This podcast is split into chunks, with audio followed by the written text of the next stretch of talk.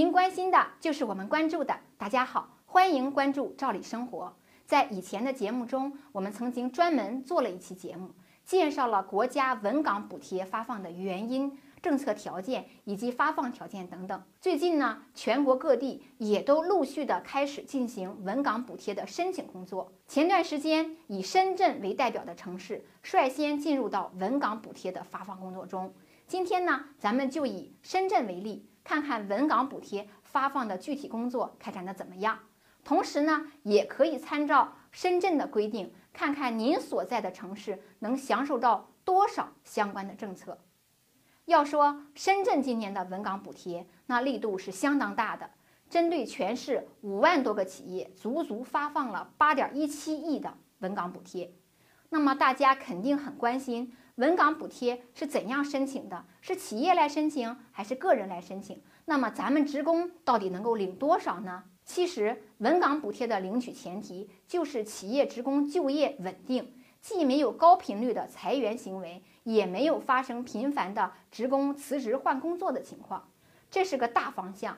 那具体的要求都是什么呢？首先呢，你所在的企业要参加失业保险缴费，并且是足额缴费。其次呢，您所在的企业上年度没有发生大规模裁员，或者说即使发生裁员，也得低于您所在城市这个年度的城镇登记失业率。比如说，您所在地城镇登记失业率是百分之二点五，那么您所在单位的裁员率呢，一定要低于百分之二点五，这个标准才可以。很显然，稳岗补贴是既有利于企业，也有利于职工的一大笔福利。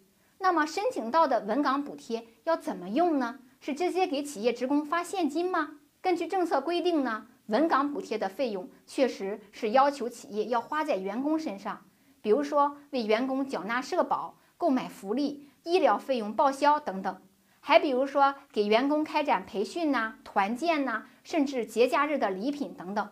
那么这么好的事儿，不管是企业领导，还是员工肯定是希望能够申请到，而且是越多越好。大家一定想知道，到底怎样才能领到这个费用呢？我们整理了一篇文章，向大家详细的介绍稳岗补贴的政策，以及我们企业和员工如何去争取申请。感兴趣的朋友，请关注我们的头条号“照理生活”，输入关键词“二零一八稳岗补贴”，我们将全文为您推送。最后呢，感谢您的关注，咱们下次见。